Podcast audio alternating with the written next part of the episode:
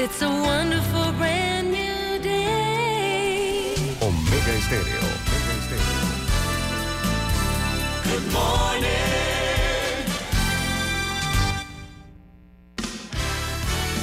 La mejor franja informativa matutina inicia a partir de este momento con un análisis completo del acontecer nacional e internacional. Noticiero Omega Estéreo.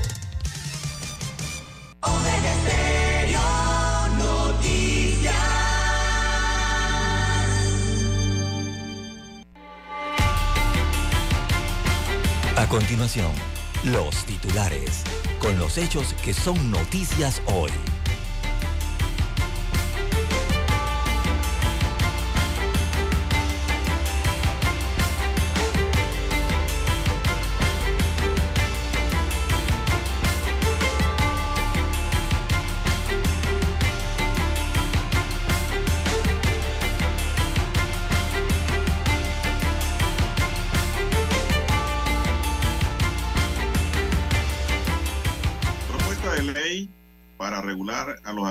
Se revive el debate de las profesiones protegidas. Cristiano Adame reafirma sus aspiraciones presidenciales. Minera no tiene contrato aún. Colamarco, Asbat y García son los apellidos que suenan para reemplazar a Carrizo en el Ministerio de la Presidencia. Comisión de Elecciones de Cambio Democrático deberá entregar al Tribunal Electoral los nombres de los integrantes de las corporaciones electorales. CONEP se reúne con el presidente de la Asamblea Nacional. Corte Suprema de Justicia declaró inconstitucional que la Asamblea Legislativa esté citando y cuestione a personas particulares. Bueno, eso ya lo habíamos comentado aquí en un principio, amigos y amigas. También tenemos la apertura internacional del mercado laboral panameño. También para hoy, señoras y señores, cinco asesinatos en cinco horas, noche sangrienta en Panamá. La ola de violencia y criminalidad no se detiene. Hasta ahora los planes que ha desarrollado el Ministerio de Seguridad no han funcionado. También tenemos que un adulto mayor toma una drástica decisión en Chorrera, en el hospital de la Chorrera, y se suicida. También el martes estará en gabinete el reemplazo de Gaby Carrizo. También, señoras y señores, tenemos para hoy, dentro de los titulares, Parque de Santana sigue popular entre la tercera edad. Carrizo anunciará su candidatura a las primarias para la presidencia en el PRD el 5 de febrero en la provincia de Coclé. También para hoy, señoras y señores, cuidadito con perder la cordura y la dignidad en el carnaval. Es un consejo que vamos a desarrollar. Amigos y amigas, estos son solamente titulares. En breve regresaremos con los detalles de estas y otras noticias. Estos fueron nuestros titulares de hoy. En breve regresamos.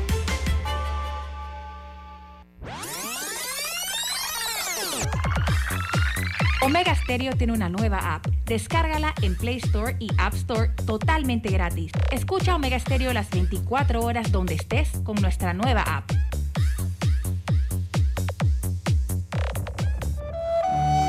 Para los que están enamorados. Hoy corté una flor Y llovía, llovía. esperando a mi amor. Para los despechados. Se deja de querer, pero no se olvida. Para los que han dejado. Tú con él. Para aquellos que se aman eternamente.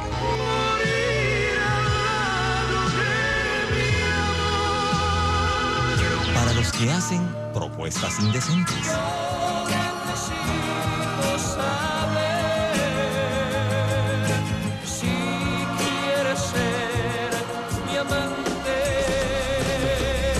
Clásicos, clásicos del sábado, del sábado, clásicos del sábado. Todos los sábados por Omega Estéreo 107.3, la radio sin fronteras. 7:30 AM. Infoanálisis, con entrevistas y análisis con los personajes que son noticia. La mejor franja informativa matutina está en los 107.3 FM de Omega Estéreo, cadena nacional.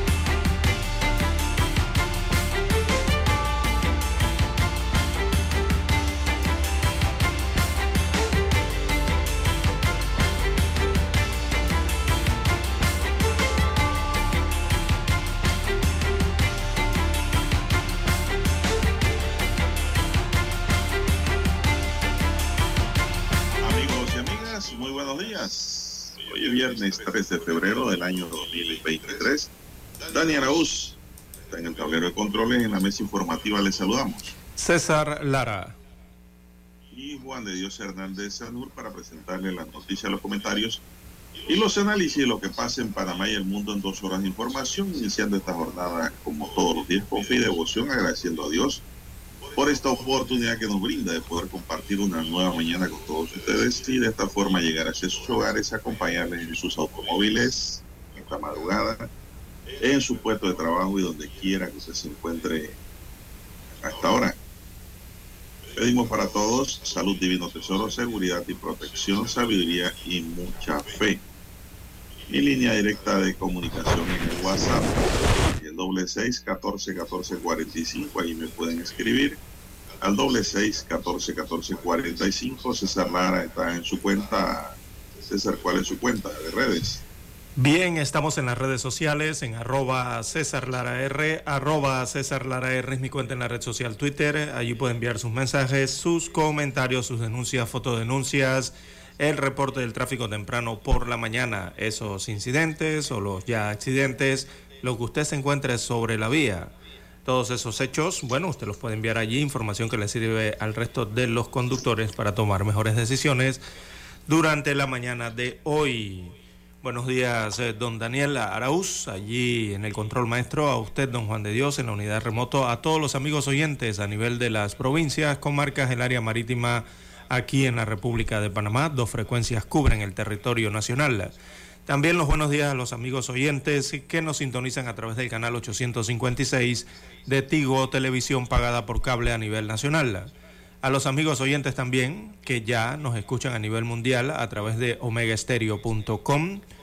Los que han activado su aplicación de Omega Stereo, eh, si usted no la tiene, bueno, usted puede buscar su tienda para su sistema Android o su sistema iOS para descargarla ya a su dispositivo móvil o su celular, donde puede escuchar la señal de la estación. También los buenos días a los amigos oyentes que están en Tuning Radio. Buenos días a todos. ¿Cómo amanece para hoy? Don Juan de Dios, el día número 34 del año. Estamos a 3 de febrero, viernes 3 de febrero, la semana número 5 del calendario anual. Estamos en la semana epidemiológica número 5 también de los ahorristas. Así que hoy ya se ha consumido el 9.3% de las hojas del calendario de este año 2023. Qué rápido viaja el tiempo, ¿ah? Apenas ayer estaba don Daniel disfrutando eh, del pavo, el lechón. Bueno, ya se han consumido esta cantidad de días y restan del año 2023 331 días. Así que ya lo sabe usted. ¿Cómo amanece para hoy, don Juan de Dios? Muy bien, como siempre, Lara, gracias. ¿Y usted también cómo anda? Bien, bien, muy bien. Bueno, vamos a iniciar de inmediato, don César. Varios gremios del sector artístico se avalaron ayer el documento del anteproyecto de ley que rige las normas laborales y de seguridad social para los artistas trabajadores del arte y entretenimiento que crearon con el fin de presentarlo en la Asamblea Nacional. La decisión se dio en medio de una última reunión en plenaria que daba por concluido el periodo de discusión de estos grupos que mantuvieron por los últimos dos años y que tuvo como facilitador el Ministerio de Cultura y mediador a la Escuela Interamericana de Diálogo Social, Tripartito y Resolución de Conflictos de la Universidad de Panamá. Félix Ruiz, del Sindicato de Artistas de la Danza de Panamá, quien formó parte de la comisión encargada de representar a todos los grupos artísticos, rescató que el anteproyecto ley busca proteger los derechos laborales y de seguridad social de los artistas, pero espera que una vez llegue a la Asamblea Nacional pueda mejorarse porque reconoce que nada está escrito en piedra. Ayer se hizo la última reunión plenaria para conocer cómo quedará el documento porque nosotros ya vencimos el plazo de reuniones en diciembre con los mediadores de la Universidad de Panamá. Ya no se puede extender más el periodo después de dos años de discusión, comentó el representante de la SADAMPA. Ruiz junto a Emilio Manzané de la Asociación de Músicos y Similares de Panamá, eh, Esteban Goral de la Unión de Profesionales de las Artes y José Luis Campos de la Red de Festividades o Festivales de Cine se encargaron de redactar el borrador del proyecto tomando como base los planteamientos propuestos y consensuados por todos los gremios para ser presentados en una plenaria como preámbulo y posteriormente al órgano legislativo. Aunque el documento pasó por algunas revisiones, los gremios llegaron a la conclusión de que el documento reúne todo lo que ha discutido y confirmó Luis Arteaga de la Asociación de Teatristas de Panamá, quien participó en la última reunión plenaria. En términos generales, dijo Arteaga, el anteproyecto busca beneficiar a los artistas en materia de seguridad social, ya que actualmente presentan dificultades para cotizar por mantener un único ingreso por sus actividades artísticas. También propondría ampliar el rango de participación que pueden tener los extranjeros en los escenarios sin perjudicar a los nacionales, es decir, un 20 de 80 o un 35 de 75, según Ruiz. El tema eh, respecto como si el nuevo anteproyecto de ley modificara, modificaría la ley 10 por medio de la cual se citan normas para proteger a los artistas y trabajadores de la música nacional, Ruiz aclaró que pese a que se hable de una nueva ley, el anteproyecto no está dirigido a eso porque solo busca velar por la seguridad social y laboral de los artistas, don César. Bueno, el tema es extenso, está en la estrella de Panamá para hoy. Así es, el Ministerio de Cultura hará una entrega formal de la memoria final del anteproyecto de ley el próximo 9 de febrero en una conferencia de prensa en el PH Tula a las 10 de la mañana. Así que esto va en serio, don César, para la Asamblea. Bueno, eh, regular la profesión, don Juan de Dios, eh, de artista. Eh, parece que es de carácter general, ¿no? Ahí no están dividiendo ni clasificando. Me, parece que la ley eh, abarca eh, de forma general y se están refiriendo mucho al tema de la, mm, parece ser de la precarización de algunas actividades artísticas, Juan de Dios, aquí en eh, nuestra República y las problemáticas que tienen en cuanto al aspecto social, sobre todo del seguro social en este caso, ¿no? Bien, hay que hacer la pausa, don Juan de Dios, y retornamos.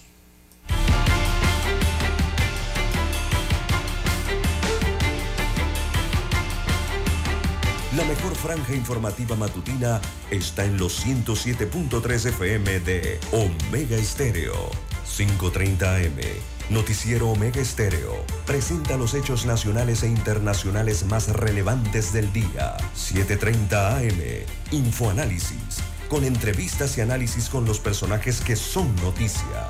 De 8 y 30 a 9 y 30 de la mañana, sin rodeos, con Álvaro Alvarado.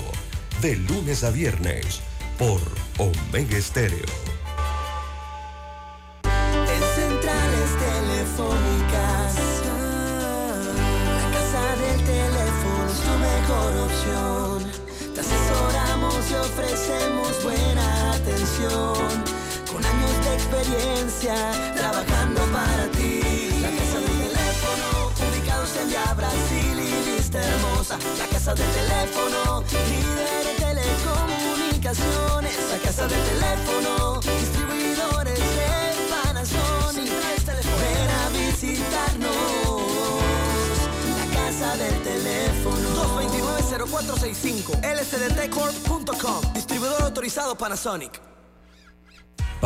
En Omega Estéreo, marque el 269-2237. Con mucho gusto le brindaremos una atención profesional y personalizada. Su publicidad en Omega Estéreo. La escucharán de costa a costa y frontera a frontera. Contáctenos 269-2237. Gracias. Omega Stereo tiene una nueva app. Descárgala en Play Store y App Store totalmente gratis. Escucha Omega Stereo las 24 horas donde estés con nuestra aplicación totalmente nueva. Noticiero Omega Estéreo.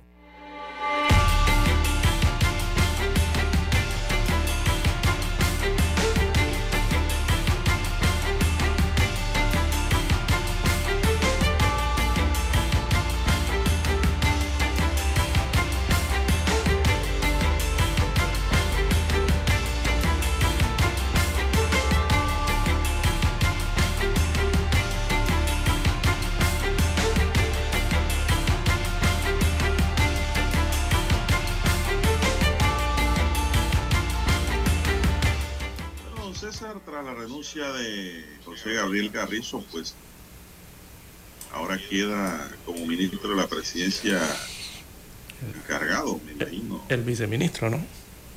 el viceministro. Eh, como ministro de la presidencia, para iniciar su carrera presidencial, renunció José Gabriel Carrizo. Se espera que el próximo lunes 6 de febrero el presidente Cortizo haga el anuncio de quién ocupará este cargo. Entre las que figuran, pues, están Benjamín Colamarco, eh, Saleh Asbat, Celso Carrizo y Carlos García. Benjamín Colamarco fue ministro de Obras Públicas en el gobierno de Martín Torrijos. Saleh Asbat es actual asesor del despacho y secretario nacional de asociaciones público-privadas. Celso Carrizo, asistente del vicepresidente, y Carlos García ocupa el cargo de viceministro. Aquí creo, César, pienso yo. Hay más nombres. de- Hay más nombres, don Juan de Dios.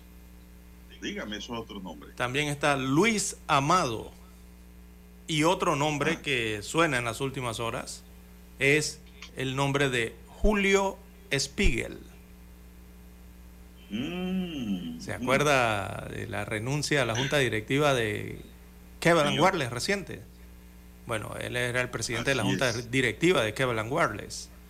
Pero simplemente son nombres que suenan, don Juan de Dios. El único, el que tiene la palabra final Spiegel- Spiegel es el es presidente de constitucional. Don César, ¿Cómo? Diga. Spiegel no es familia de José, del vicepresidente de la República. Mm, bu- bueno, estaría dentro de.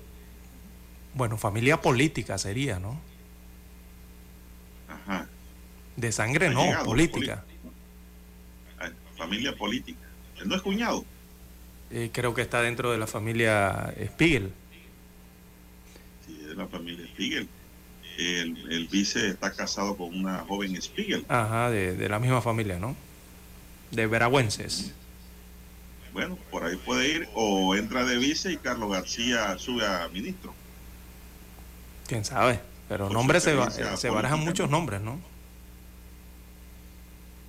Bueno, Carlos García lo que tiene es experiencia en la administración pública. Sí, muchos Eso años. lo ¿ah? que tiene. Ah, Sí, el papá de la gobernadora. exacto. Ha estado al frente de, de muchas instituciones por muchos años. Ha eh, trabajado en el ala estatal eh, en varias administraciones. Bueno, sobre estos posibles nombres que resuenan para reemplazar a Carrizo en el Ministerio de la Presidencia, la exministra Balbina Herrera manifestó que lo importante en la decisión que tome el presidente de la República es que responda hacia los objetivos del país. De ser designado Carlos García como ministro, el mandatario de- deberá también elegir a la persona que ocupe el cargo de viceministro. indicó que independientemente de que sea miembro del PRD, es el gobierno de todos los panameños y en función de eso se debe terminar este periodo. A mí me es irrelevante cualquiera que ocupe el cargo. Para mí lo más importante es que podamos culminar la jornada de estos cinco años, de los cuales dos fueron de pandemia, y podamos finalizar con proyectos que beneficien al país.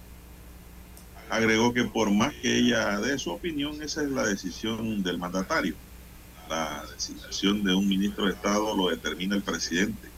Él dice a quién nombra y cuándo decide hacerlo. Esa es una decisión que por ley le corresponde.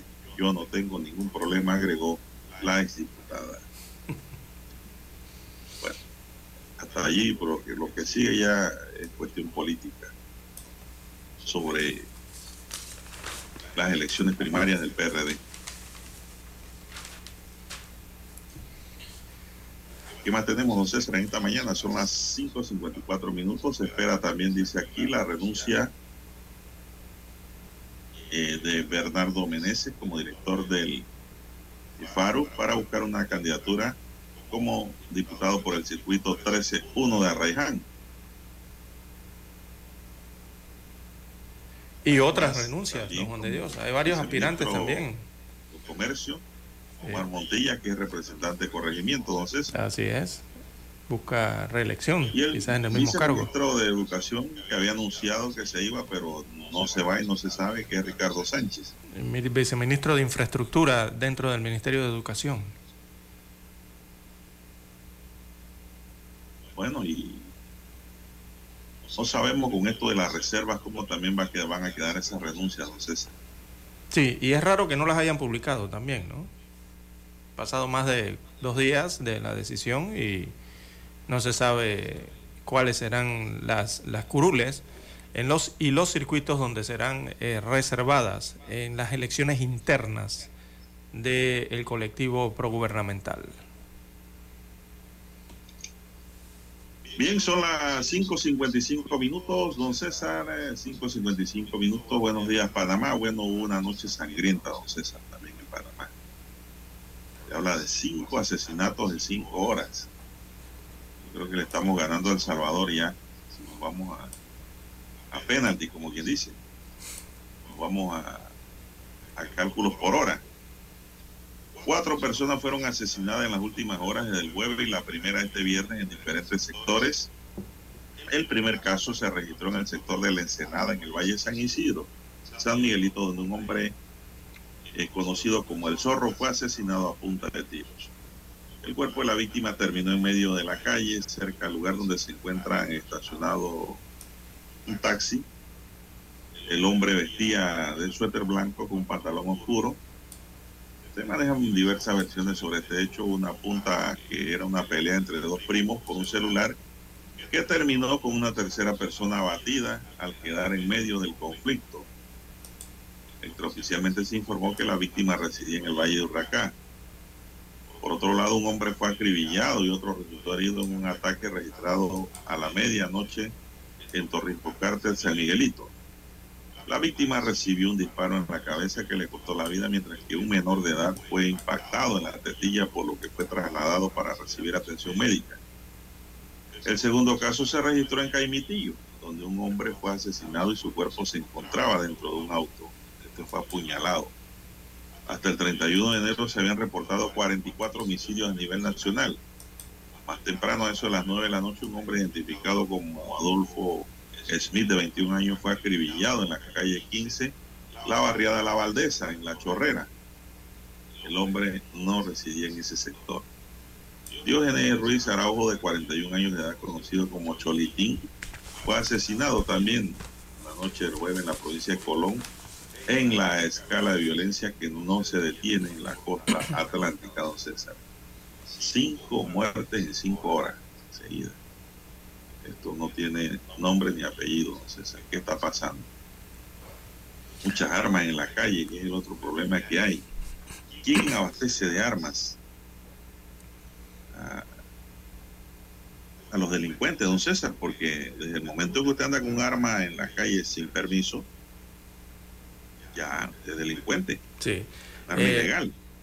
Eh, don Juan de Dios, eh, en lo que leyó usted, usted eh, fue producto, ¿por qué fue? O sea, allí se habló en la nota de alguna sustracción de bienes, de, si fue por robo, si fue por robar un vehículo, si fue por... usted No hay, no hay detalle. ese es el problema, que nos anuncian asesinatos todos los días pero eh, desconocemos de qué se trata. Si fue porque, bueno, era un carterista que iba a robar una cartera, pues lamentablemente asesinó a una persona. O porque se introdujeron en una vivienda a robarse un televisor quizás y, lamentablemente asesinaron a una persona. O sea, realmente, ¿cuál es el móvil de los asesinatos, eh, por lo menos en este último reporte de, cinco ¿no? muertes violentas que se han registrado en el país? Eh, es raro que no digan cuál es el móvil cuando tienen una cantidad de en tantas horas, ¿no? Ya debieron haber por lo menos eh, tener indicios de, por qué eh, se originaron estos asesinatos. No lo describen, pero don Juan de Dios, todo indica que aquí lo que hay es una, mm, o, es una o es una lucha por la territorialidad, quizás de precisamente esas áreas donde están los delincuentes o áreas donde hay bandas delincuenciales o, organizadas, eh, o, no sé, yo, yo no le, trato de buscar, ¿no? Trato de buscar eh, realmente qué está generando esto. Se están peleando territorio, se están peleando algún tipo de comercio ilegal que se realiza en esos mismos territorios, porque siempre resulta ser las mismas áreas. Eh, usted lo busca, Colón, San Miguelito, y otros puntos en específicos dentro de la ciudad eh, o el distrito de Panamá. Así que la violencia sigue extendiéndose, don Juan de Dios, y hay que ir un poco más allá eh, para descubrir realmente por qué se están registrando tan constantes estas muertes en los últimos meses, los últimos años en nuestro país, don Juan de Dios. Vamos a hacer la pausa para escuchar nuestro himno nacional.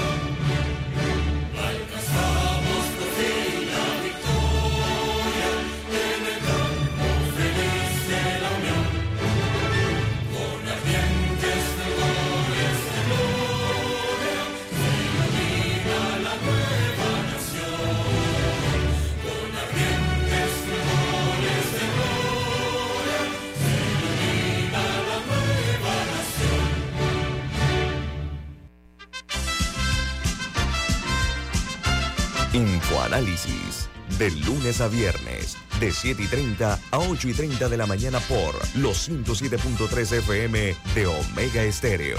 Con Guillermo Antonio Adames, Rubén Darío Murgas, Camila Adames Arias y Milton Enríquez. Infoanálisis, el programa para gente inteligente como usted.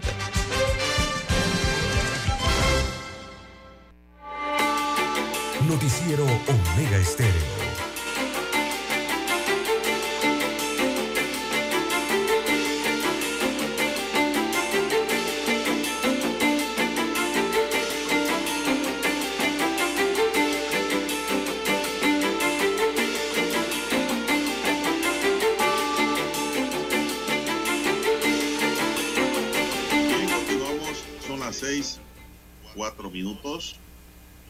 Corte Suprema de Justicia declaró inconstitucional el segundo párrafo del artículo 49 de la Ley 49 de 4 de diciembre de 1984 que establece que la Asamblea Nacional puede citar a particulares o ciudadanos de a pie para cuestionar sus actu- actuaciones.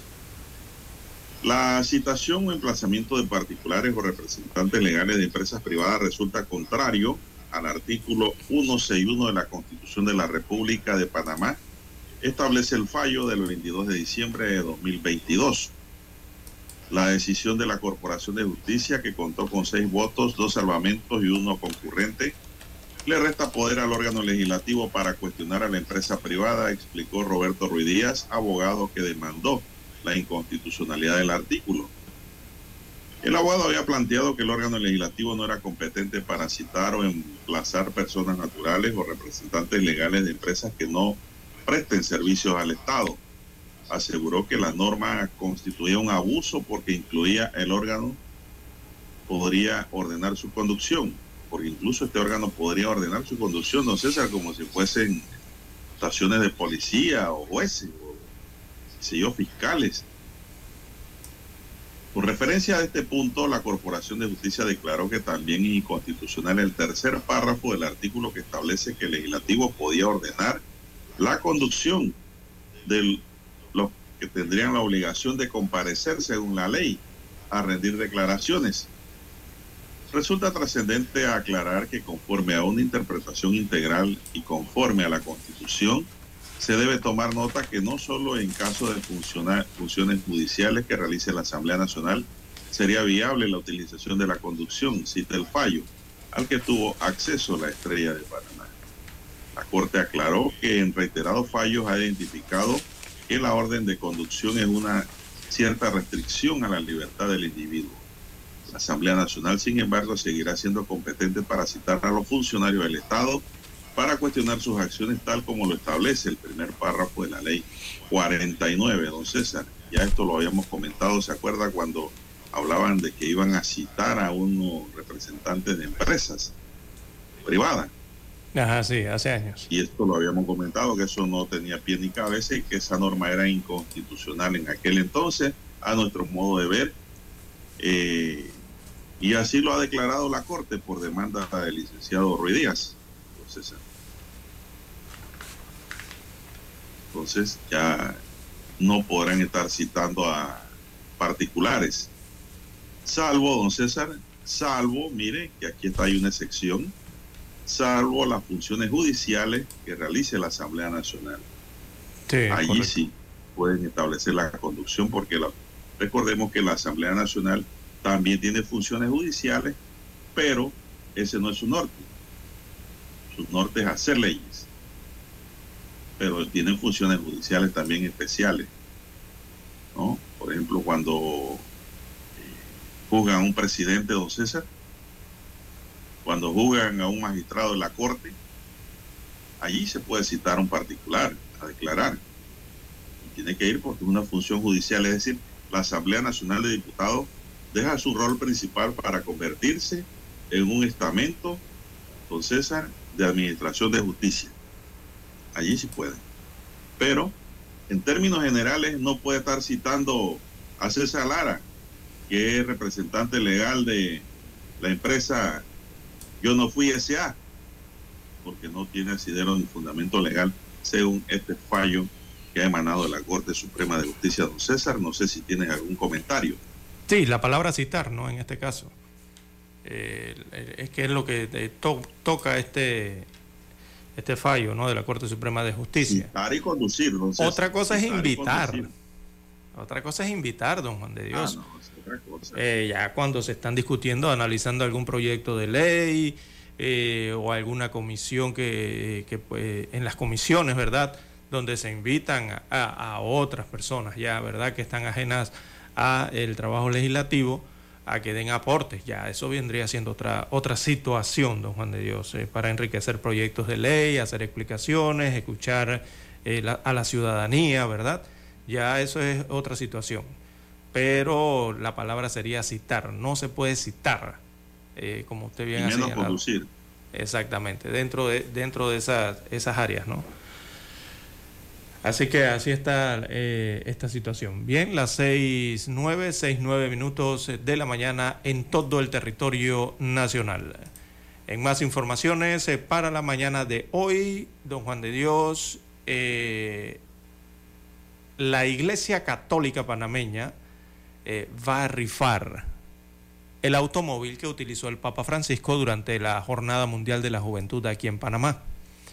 Así que se trata del automóvil híbrido Toyota Prius que utilizó el Papa Francisco para su traslado durante la Jornada Mundial de la Juventud que se desarrolló en Panamá el pasado año 2019. Bueno, ese automóvil será rifado con el sorteo extraordinario del 20 de agosto del año 2023, el próximo sorteo de agosto del 23 en una rifa eh, solidaria, ¿verdad?, de la campaña arquidiocesana, según dieron a conocer ayer las autoridades eclesiásticas en nuestro país.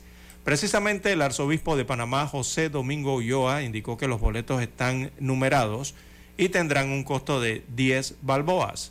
Además del vehículo, en el primer premio entregarán en el segundo premio 500 dólares mensuales en supermercado y por un año será el segundo premio, ¿no?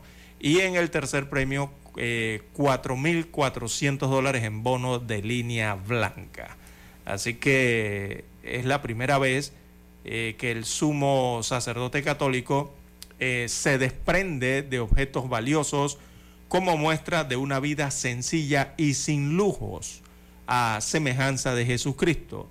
Esto es el motivo de por qué eh, se va a, vender, o en este caso sería rifar, perdón, corrijo, eh, se va a rifar este automóvil eh, especial, por supuesto, ¿no?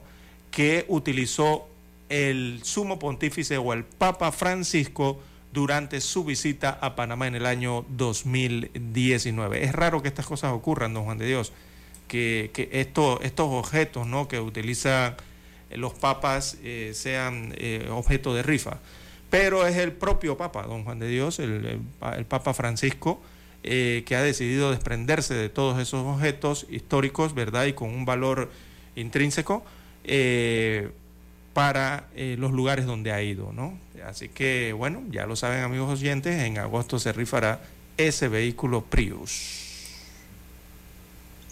Bueno, ojalá me lo gane yo, don César.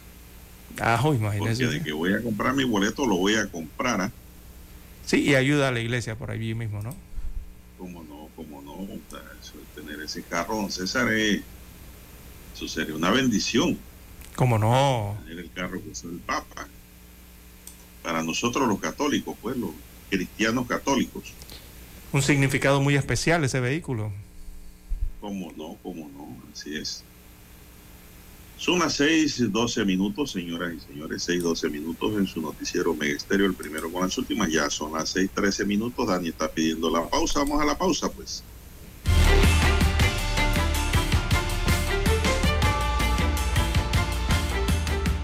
La mejor franja informativa matutina está en los 107.3 FM de Omega Estéreo, 5:30 AM. Noticiero Omega Estéreo presenta los hechos nacionales e internacionales más relevantes del día. 7:30 AM. Infoanálisis. Con entrevistas y análisis con los personajes que son noticia. De 8 y 30 a 9 y 30 de la mañana. Sin rodeos. Con Álvaro Alvarado. De lunes a viernes por Omega Estéreo.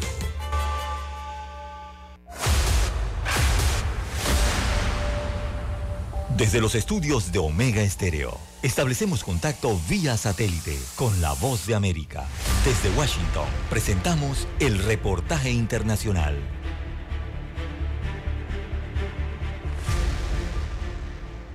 Con temperaturas muy bajas en un invierno que afecta a una amplia franja del territorio de Estados Unidos, la marmota Phil vio su sombra y según la tradición tendremos seis semanas más de invierno. El anuncio fue con un gran número de personas reunidas en Gobbler's Knob cuando los miembros del círculo interno de Punxsutawney Phil lo convocaron para que saliera del tocón de su árbol al amanecer.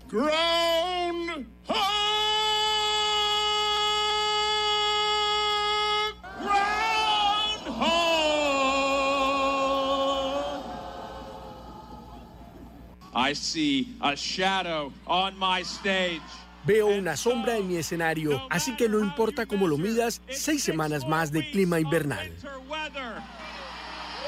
El denominado Círculo Interno es un grupo de dignatarios locales que son responsables de planificar los eventos, así como de alimentar y cuidar al propio Phil. El evento anual en Puxatony se originó a partir de una leyenda alemana sobre un roedor peludo y es seguida por esta comunidad que se encuentra al noreste de Pittsburgh, en Pensilvania, y reúne anualmente a una multitud de entre 10.000 y 15.000 visitantes.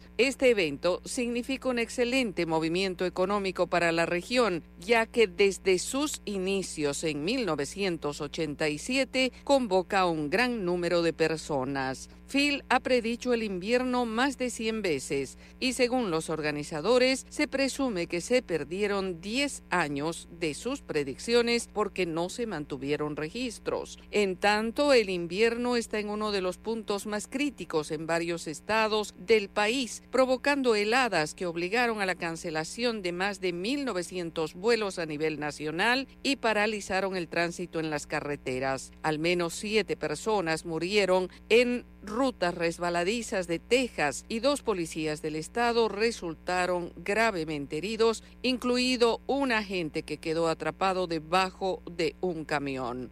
Yoconda Tapia, Voz de América, Washington. Escucharon vía satélite desde Washington el reportaje internacional. ¿Sabe usted qué canción estaba de moda cuando nació?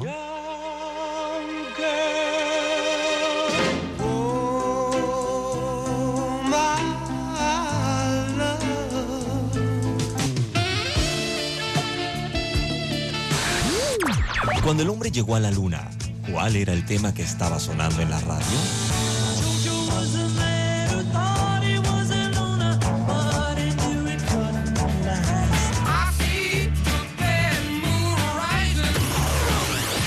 Clásicos del sábado. Todos los sábados, por Omega Estéreo, la radio sin fronteras. Omega Estéreo, cadena nacional. Noticiero Omega Estéreo.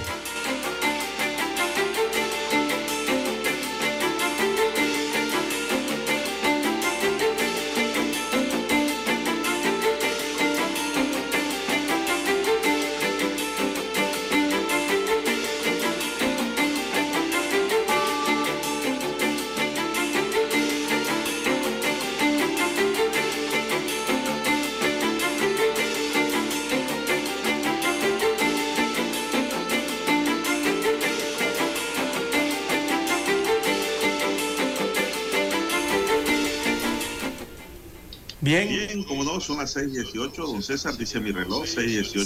6.18 minutos. Así es. Bien, y ya los amantes. ¿Usted es amante del carnaval, don César? ¿O no? Amante, amante, el que- lo que se llama amante, amante, no. Simplemente se disfruta para la fecha y ya. Bueno, ya los amantes del carnaval están afinando detalles.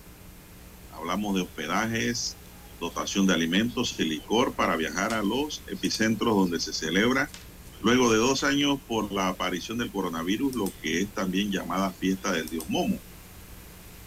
pusieron Dios con D mayúscula y yo tengo entendido, don César, que se debe poner D con D minúscula, porque el único Dios que se escribe con mayúscula es nuestro Dios. Nuestro Dios está en el cielo, ¿no? Y en todas partes.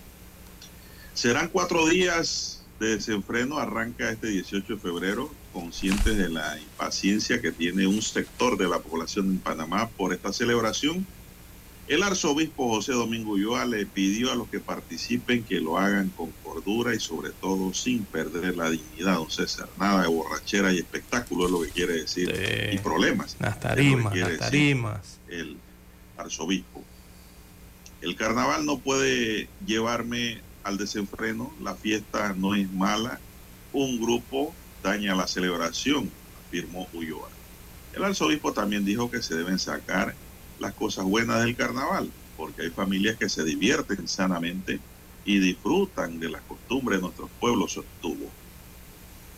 Si es sobre eso, César, pues es otra gran verdad. Esos días los que lo tienen libre, todos, se van a reunir con familias en el interior, en otro lado, qué sé yo, conviven por un tiempo allí, sanamente. Pero lo que no se quieren son, don César, y va a ser inevitable, son los espectáculos de gente borracha en la calle, hombres y mujeres, sobre todo jóvenes, que pierden la cordura, ¿no? ¿Por qué, don César, digo esto? Porque el alcohol es una droga legal desinhibidora. La gente, hay mucha gente que toma licor, pues, y se, se desinhibe y pierde entonces lo que es la dignidad, la cordura y el decoro. Son aquellas mujeres que usted ve que se le se quitan la blusa y quedan con las tetas al aire. No les interesa. Con los senos al aire. Están filmando y grabando y después cuando pasa el carnaval viene el llanto y el dolor, ¿no? Y el arrepentimiento de eso. Pero lo hizo porque fue inhibida por el alcohol. Entonces, si sabemos que el alcohol tiene efectos en la persona, ¿no? Entonces hay que controlar tomar el licor.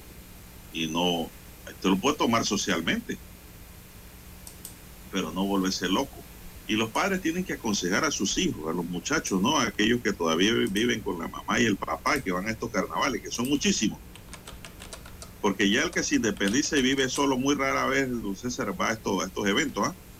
Ya se dedica al hogar y a la familia y a convivir, como dice el señor, el arzobispo, a vivir sanamente, ¿no? Esos días, sin mayor exceso.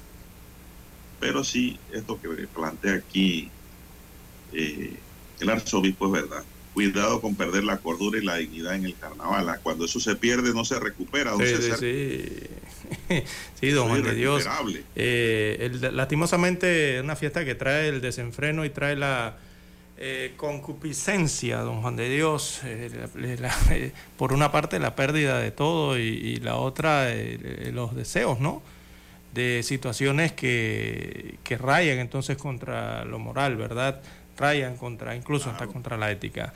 Eh, sabemos que es una fiesta del pueblo, don Juan de Dios, el, monseñor lo sabe, pero eh, bien hace entonces en llamar a, la cordura, eh, don Juan de Dios, porque el desenfreno al final trae consecuencias negativas. Eso lo sabe el monseñor y, lo saben la mayoría de las personas, pero cuando llega el carnaval a muchos parece olvidárseles, ¿no? Sobre todo los padres de familia también deben estar muy atentos eh, a sus hijos y hablar, conversar con ellos, ¿no? De las consecuencias que pudiese traer eh, este tipo de festividades, eh, que no están exentas de esas situaciones, ¿no? Porque siempre existe mucho la falta de control. a veces se, pierde la tolerancia, don Juan de Dios, que es otra palabrita que a veces en el carnaval suena bastante, ¿no? Se pierde la tolerancia. Pero hay, hay que advertir entonces a las familias que participen en estas fiestas, sea aquí en la capital o en el interior de la República eh, que tienen que tener cuidado en estas actividades. Eh, recordemos que adicional a lo que puede ocurrir con el tema de la eh, falta de control y la tolerancia en la propia festividad, también hay otras aristas que están allí presentes y que a veces a la gente se le tienden a olvidar. Y es que la criminalidad también se va de carnaval, don Juan de Dios. Esa no se queda por acá en otros lugares y, para por cuatro días. No, no, no, no. Ella también está allí y puede ocurrir. Eh, recordemos que hay altos índices de criminalidad en el país, de violencia, Eh, está el otro tema de los accidentes de tránsito eh, por el tema del consumo de las bebidas alcohólicas. Está la, la otra parte que tiene que ver con las sustancias ilícitas que también circulan durante todas esas fiestas del carnaval. Es que esas otras no se quedan ni se van de vacaciones. Esas también llegan allí y entran en esa churuca, ¿no? Así que hay que tener mucha cordura, don Juan de Dios, como dice el monseñor, mucha tolerancia. eh, y eh, sabemos que a veces estas fiestas eh, pasan en, en algunos aspectos hasta degradantes, eh, pero eh, hay que tener mucho cuidado y sobre todo hablar con, con los hijos, los que tienen Aparte padres. ¿no? de eso, don César, digo, si fuera nada más la dignidad y el decoro, sino que a veces eh, el libar alcohol en exceso y trae consigo violencia, Exacto, sí. Violencia eh, eh, intergrupal, intragrupal y entre, intergrupal, intra e inter. ¿Por qué? Porque el alcohol desinhibe, pues, y muchos se creen super machos cuando se toman una, un traguito de algo ahí, de agua sucia, eh, se creen que, o sea, Sí, es que se desatan las pasiones, don Juan de Dios, Sí, eh, sí, las grandes pasiones, es el problema eh, que va originando que se pierda el decoro, ¿no? Hay que tener un buen comportamiento. Eh. Y todo, don César, por el alcohol, ¿no? Y también por algunas drogas que no son legales, pero claro, uno no sabe quién las consume realmente en estas fiestas. Todas estas cosas ocurren. eh, así que pues hay que mantener el cuidado, las jovencitas, las damas y los hombres que no se queden atrás, los Sí. muchachos también, don César. ¿ah?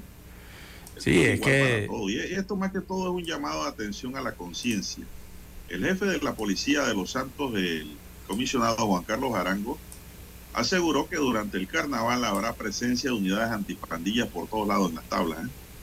Habrá policía y habrán unidades de civil, don César, también. ¿eh? Ay, ay, ay, que nada más van a andar uniformados. No, no, no. De civil también van a estar allí cuidando que no ocurra algo inesperado en estos carnavales. Así que mejoren que se porten bien y déjense estar planeando cosas que no deben planear, porque un carnaval debe, don César, arrancar por el respeto a la vida. Sí, el respeto, a, el respeto a la vida, al cuerpo, ¿no? Eh, el respeto a la persona, en, Así en es. ese sentido, ¿no? Y el respeto a la propiedad ajena también, don César. Así como el respeto en toda la extensión de su palabra a sus semejantes, a hombres y mujeres, don César. Eso tiene que ser así para que sea una fiesta bonita. Exactamente. Hay que tener mucho cuidado con el vicio y el despilfarro de la carne. Y no de la carne en palito, don Juan de Dios, ¿ah? de la otra carne. Eh, hay que tener cuidado 500 con eso. Y ojalá... También, don César, la protección. Eh, sí, esperemos que el pueblo mantenga el comportamiento, don Juan de Dios, para estos carnavales y, y- y sobre todo no ocurra nada de ese tipo de alteraciones ¿no? Eh, eh, y, y de esas imprudencias que al final siempre traen consecuencias y esas consecuencias a veces son lamentables las que escuchamos, ¿no? Eh, y para eso se necesita que, que todos, en eh, el concurso de todos y de todas, eh, se haga entonces para contribuir al desarrollo de una fiesta bonita de carnaval, pero sin ese tipo de exceso y sin ese tipo de consecuencias negativas, don Juan de Dios. Y son las 6:27 minutos, amigos y amigas. Bueno, César, eh, hubo ayer también decisiones muy malas. Un sujeto se lanzó de un edificio. En, de hecho, ocurrió en el edificio Ibiza. Consternación causó el suicidio registrado ayer en la tarde de, en la calle Eric del Valle, corregimiento de Bellavista. Un hombre se lanzó desde lo alto del edificio Ibiza. Los, gritos se escucharon en por todo lugar. Minutos después, el sonido de la sirena de una ambulancia y de la policía retumbaron en los oídos de los curiosos, quienes con celular en mano grababan el cadáver don César. Lo subieron a las redes sociales. Ella yacía en el suelo. El ciudadano quedó tendido allí, en medio de un charco de sangre, producto del impacto. Así que, pues, esto ocurrió ayer.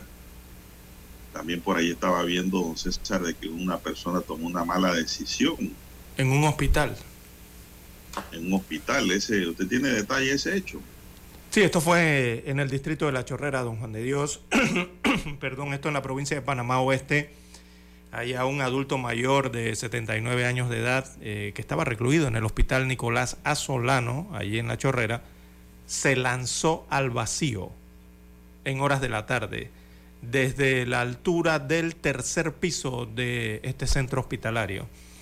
Eh, se lanzó esta persona, don Juan de Dios. Eh, desenlace fatal, la persona murió, el personal del hospital había solicitado auxilio a la policía y del cuerpo de bomberos ahí en la regional de Chorrera. No obstante, antes de esto, los equipos de, que llegaran al hospital, el paciente ya se había lanzado al vacío. Así que don Juan de Dios no es el primer caso de suicidio de un paciente recluido en este hospital que pertenece al Ministerio de Salud. Siempre escuchamos casos allí, ¿no? En eh, el Nicolás A. Solano. Eh, el año eh, recientemente, digo, adultos mayores se han lanzado desde allí, ¿no? hacia el pavimento, desde, las desde los ventanales, de la altura de los pisos de este hospital ubicado en La Chorrera. Así que este caso también se registró el día de ayer con este adulto mayor de 79 años que se lanzó desde el tercer piso del el nosocomio en Panamá Oeste. Otra, otro suicidio, don Juan de Dios la psicóloga Geraldine Emiliani, que de paso le enviamos un saludo porque nuestra oyente siempre. Así nos escucha siempre, sí. Saludos. Psicóloga, y muy guapa, por cierto, el debido respeto, indicó que una de las razones que llevan a una persona a quitarse la vida es la depresión. Una depresión que no está siendo atendida por un profesional de la salud mental. También están los problemas económicos severos y los problemas familiares. Manifestó que apenas una persona se da cuenta que algún familiar sufre de depresión, lo más recomendable es buscar ayuda de inmediato y, prestarle ayuda como conversando, conversando con esa persona. Quien está más cerca de la persona que haya intentado quitarse la vida debe actuar, ir ante un psicólogo, un psiquiatra o a un cuarto de urgencia, sostuvo Emiliano. Algunas señas o señales que dan las personas que sufren de depresión es que se aíslan de sus familiares, amigos, compañeros de trabajo también hablan con frecuencia del suicidio o dicen que se quieren hacer daño, entonces hay que actuar inmediatamente, conversar con esa persona y buscar, don César, de que eh, tenga ayuda profesional sobre la salud mental, ¿no? Y yo digo, si el problema es económico severo, bueno, la familia, los amigos, a ver cómo le ayudan, ¿no? Si la ayuda debe ser solidaria y mutua entre familia y amigos problemas familiares están los consejos también para la familia, el acercamiento a la iglesia, a las iglesias, yo aquí incluyo a todas, y tratar de resolver esos problemas, pero no quitarse la vida. eso es lo último. Eso es lo último porque con quitarse la vida no soluciona nada. Por el contrario, va a agravar la vida espiritual porque va a llegar antes de tiempo con el sabio creador. Vamos a la pausa para escuchar el periódico.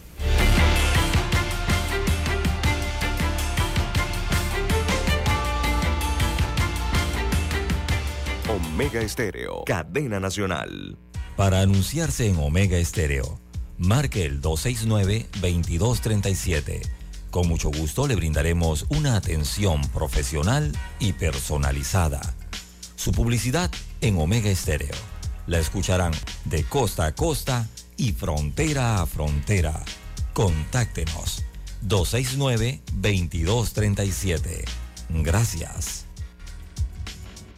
7:30 AM. Infoanálisis, con entrevistas y análisis con los personajes que son noticia. La mejor franja informativa matutina está en los 107.3 FM de Omega Estéreo, cadena nacional. Desde los estudios de Omega Estéreo, establecemos contacto vía satélite con la voz de América. Desde Washington, presentamos el reportaje internacional.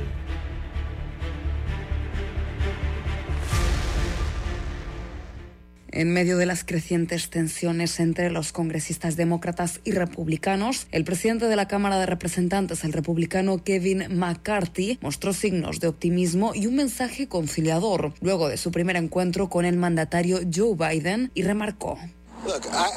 Creo que el presidente y yo hemos hablado sobre muchas ideas diferentes y trabajaremos para ver si podemos llegar a un acuerdo. Tenemos diferentes perspectivas, pero ambos expusimos parte de nuestra visión de dónde nos gustaría llegar y creo que después de exponer ambas partes puedo ver dónde podemos encontrar puntos en común. Kevin McCarthy también hizo alusión a la elevación del límite de la deuda, uno de los principales temas que concierne al Partido Republicano, ahora en control de la Cámara Baja, mientras que el dignatario estadounidense busca aumentar el techo de la deuda nacional para cumplir con los compromisos de gasto actuales. Y McCarthy dijo.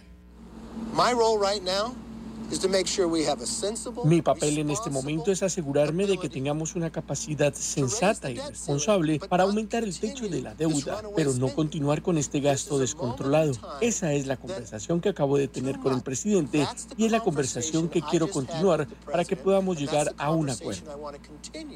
Por su parte, el presidente Joe Biden fue tajante con McCarthy y le recordó que es su deber compartido no permitir un incumplimiento sin precedentes y económicamente catastrófico. Y aseguró que no es un asunto negociable ni condicional, como quieren hacer ver los republicanos en el Congreso, sino que es una obligación recogida en la Constitución estadounidense. Ambos líderes tienen cinco meses por delante para llegar a un acuerdo común y evitar que la economía del gobierno colapse por un incumplimiento del pago de la deuda. Un escenario que, según señalan expertos financieros, podría provocar un cataclismo en la economía del país e incluso en la economía global. Judith Martín Rodríguez, Voz de América.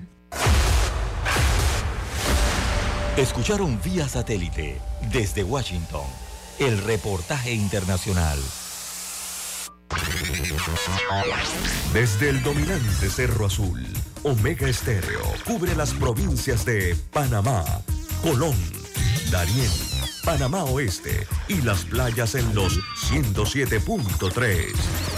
Continúa desde el majestuoso Cerro Canajagua en los 107.5, cubriendo todas las provincias centrales hasta el imponente volcán Barú en los 107.3 para las provincias de Chiriquí, Bocas del Toro y Veraguas. Omega Estéreo para todo Panamá.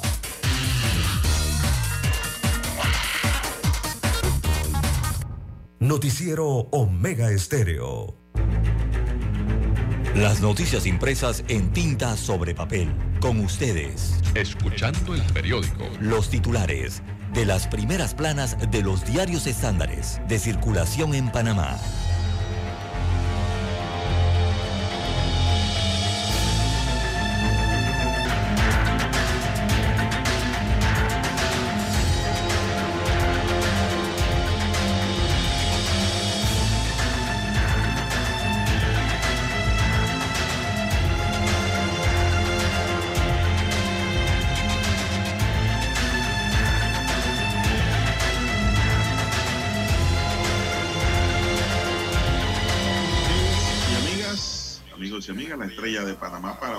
Surte con los siguientes titulares de su primera plana.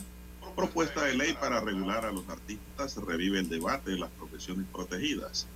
Un, un, anteproyecto de ley que busca regular a los artistas del país propone una cuota sobre la participación de los extranjeros en las actividades artísticas.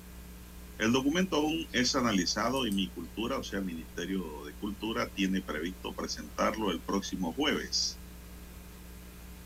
Autoridad Marítima de Panamá suspende operaciones de carga de minera Panamá. La Autoridad Marítima de Panamá rechazó un incidente presentado por la firma Morgan y Morgan que busca levantar las medidas de suspensión de operaciones carga de minera Panamá en el puerto de Rincón y pasó un barco de la empresa y de paso un barco de la empresa quedó allí retenido. No pueden sacar nada si no hay contrato y eso tienen que entenderlo. Diputado Adames mantiene su aspiración a la presidencia de la República. Viceministro de Economía confía que el país saldrá de la lista gris del GAFI este año. Golfistas se citan en Panamá. Este jueves se inició en el país el torneo Panamá Championship de Golf que culmina el próximo domingo y en el que se repartirá una bolsa récord en premio de un millón de dólares. Los guiños del gobierno panameño a los países contrarios a Estados Unidos, en un reportaje especial en la página 3A de la estrella. La tragedia del remolcador Seaboyer 2, padre de uno de los náufragos, narra su dolor. El ciclismo panameño se hace presente en la vuelta del porvenir en Argentina. Historia de un retraso en el vuelo y otros relatos en crónica. Los pasajeros de un vuelo directo de Córdoba, Argentina a Panamá tuvieron un retraso de cuatro horas para despegar. Una crónica sobre la espera y sus efectos. El efecto de la guerra en el sector energético es otro titular. El ingeniero electrónico y analista del sector energético Aníbal Grimaldo consideró que el conflicto bélico como el que ocurre en Ucrania representa una oportunidad para los países que no poseen grandes recursos de energía fósil como Panamá. Interesante. Y en el titular de Caballete de la Estrella de Panamá, dice, el Instituto Especializado de Análisis, la labor de analizar y garantizar la calidad. Este instituto de la Universidad de Panamá moderniza sus procesos en su labor de estudiar medicamentos y otros productos de consumo y uso humano. Señoras y señores, estos son los titulares del diario La Estrella de Panamá y de inmediato pasamos a conocer los titulares del diario La Prensa. Así es, don Juan de Dios. El diario La Prensa, veamos rápidamente, titula para hoy, apuesta política oficialista pone a prueba a sistema. Destaca el tema político, eh, que el anuncio de su entrada a la contienda política no se ha formalizado, pero con su renuncia al Ministerio de la Presidencia, en un consejo de gabinete, con copartidarios invitados y aplausos de por medio, el vicepresidente en ejercicio, José Gabriel Carrizo, eh, las señales están claras, según señala el diario La Prensa. Así que la inminente entrada a la carrera presidencial del favorito del Palacio es un desafío para la democracia. A forma de pregunta se hace el diario La Prensa hoy. ¿Parte con ventajas el vicepresidente de la República en ejercicio? Bueno, los ojos están eh, puestos entonces en un evento que se va a realizar este fin de semana en la provincia de Coclé, en el distrito de Penonomé, y posiblemente el anuncio de la candidatura presidencial del vicepresidente de la República. Así que Gaby Carrizo entonces es la apuesta a la reelección eh, del gobierno con su renuncia eh, y su eventual postulación para buscar la candidatura presidencial del oficialista PRD. Se abre un escenario inédito en las elecciones. Bien, en otros títulos eh, del diario La Prensa para la mañana de hoy tenemos, se desangra el IBM. Cuando se refieren a IBM se refieren al programa, perdón, se refieren al riesgo. Uno siempre dice programa, pero no es programa. Es, eso se llama riesgo de invalidez, vejez y muerte de la Caja del Seguro Social. Así que detalla el diario La Prensa que hay crisis de pensiones la falta de acción ante la crisis del subsistema de pensiones de la Caja del Seguro Social podría tener fundamento en una solidaridad que los expertos eh, desarman con cifras.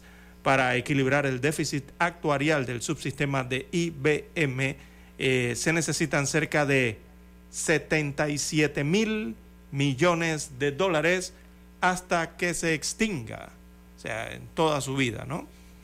Así que surgen entonces las preguntas en cuanto a este tema en el diario La Prensa. La primera será es si es solidario el IBM, ya que durante los últimos meses eh, han sobrado las opiniones al respecto, se ha hecho mucho análisis al respecto y bueno, las discusiones gremiales y de todos los sectores eh, no se han detenido ¿no? respecto al IBM.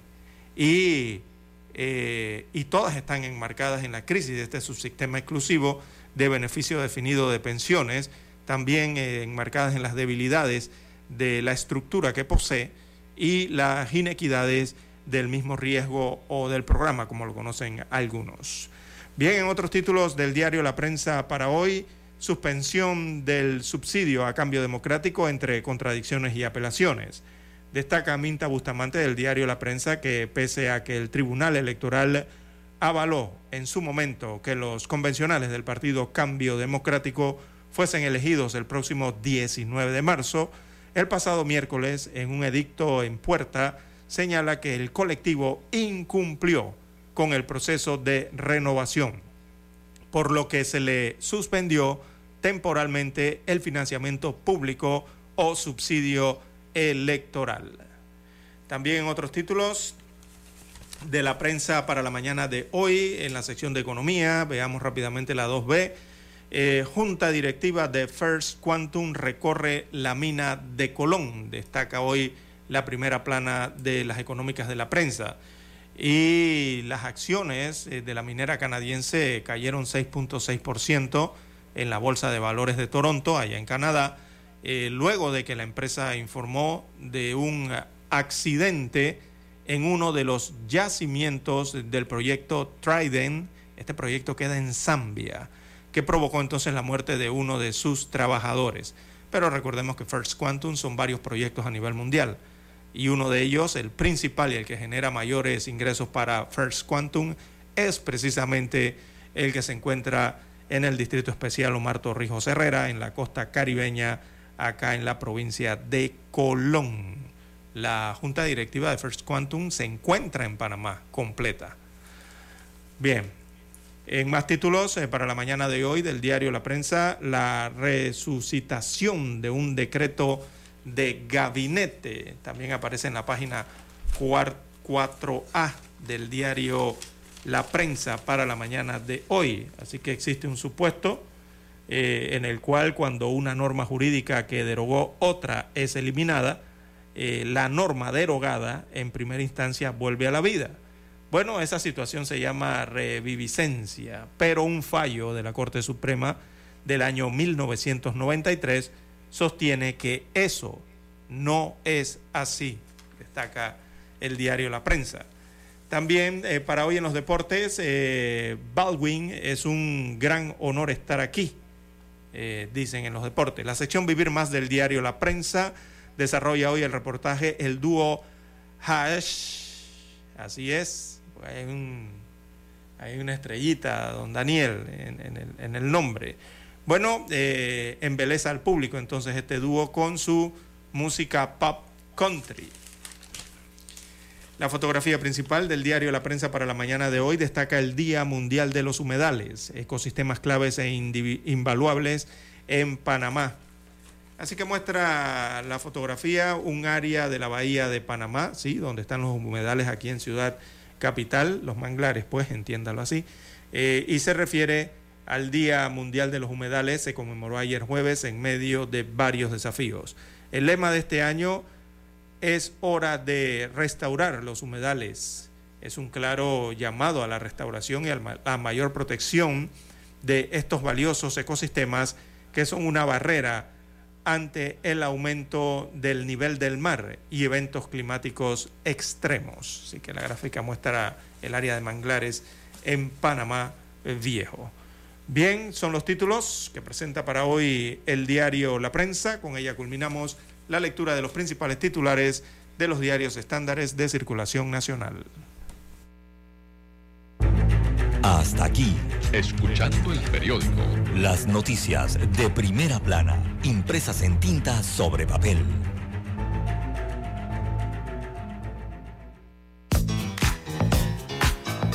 Desde el dominante Cerro Azul en los 107.3. 107.3. Continúa por el majestuoso Cerro Canajagua en los 107.5 para provincias centrales. Hasta el imponente Volcán Barú. En los 107.3. Transmite Omega Estéreo, cadena nacional simultánea. Noticiero Omega Estéreo.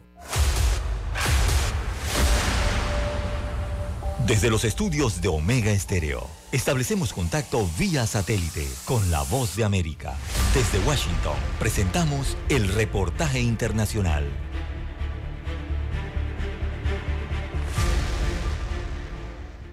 La Reserva Federal, el equivalente al Banco Central, anunció un nuevo incremento de un cuarto de punto porcentual en las tasas de interés de referencia en una decisión que forma parte de las acciones que se implementan para controlar la inflación y obligar a una desaceleración del gasto que aleje los temores de una recesión. El anuncio correspondió al presidente de la Reserva Federal, Jerome Powell, al término del segundo día de reuniones del organismo.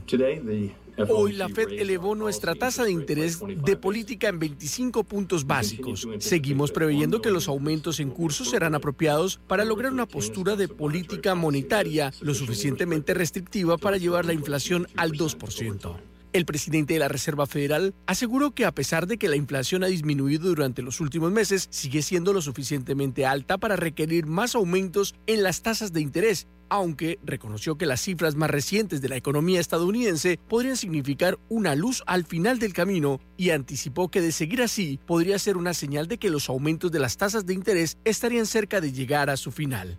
El aumento sugerido por el ente regulador es el octavo en los últimos 10 meses y a pesar de que es más bajo que los anteriores, algunos especialistas consideran que la medida logrará impactar directamente al bolsillo de los estadounidenses que ahora deberán pagar más por los préstamos comerciales y los de consumo. En conferencia de prensa, Jerome Powell destacó la importancia de que la Reserva Federal termine restringiendo demasiado el crédito a tal punto de que provoque una recesión en el país, asegurando que la lucha contra la inflación aún está lejos de terminar y agregó textualmente, sería muy prematuro declarar victoria o pensar que realmente lo conseguimos. Tenemos que completar el trabajo, afirmó.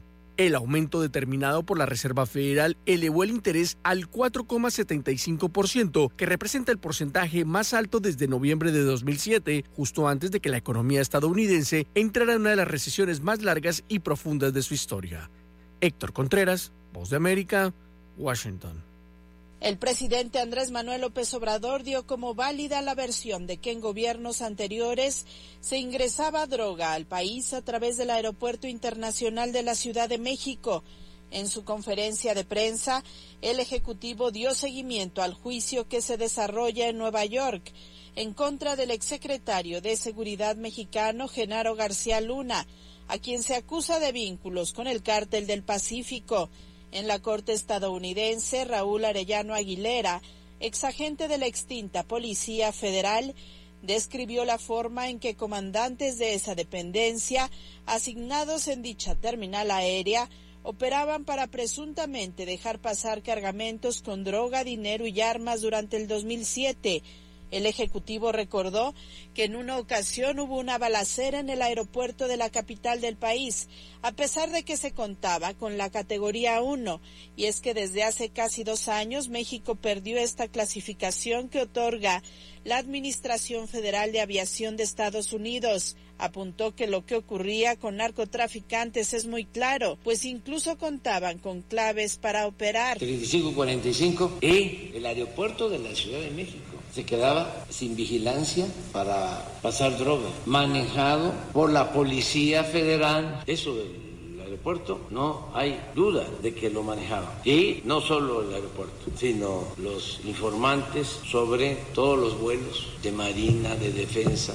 para advertir si había una movilización del ejército, una movilización de marina, se filtraba de inmediato. El secretario de Relaciones Exteriores, Marcelo Ebrard, anticipó que en su momento México tendrá acceso a la carpeta de investigación del proceso penal contra García Luna, con base en lo que establecen los acuerdos de cooperación y los tratados de extradición con Estados Unidos. Sara Pablo, Voz de América, Ciudad de México. Escucharon vía satélite desde Washington el reportaje internacional.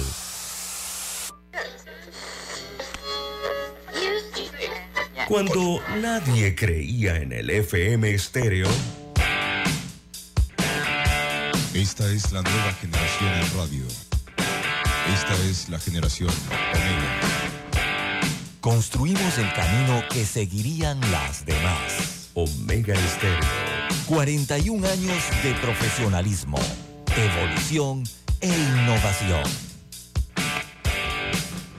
Problemas de tierra, reclamos por accidentes, despidos injustificados, reclamos de herencias, sucesiones, daños y perjuicios. Todo problema legal civil penal y laboral, consulte al 6614-1445.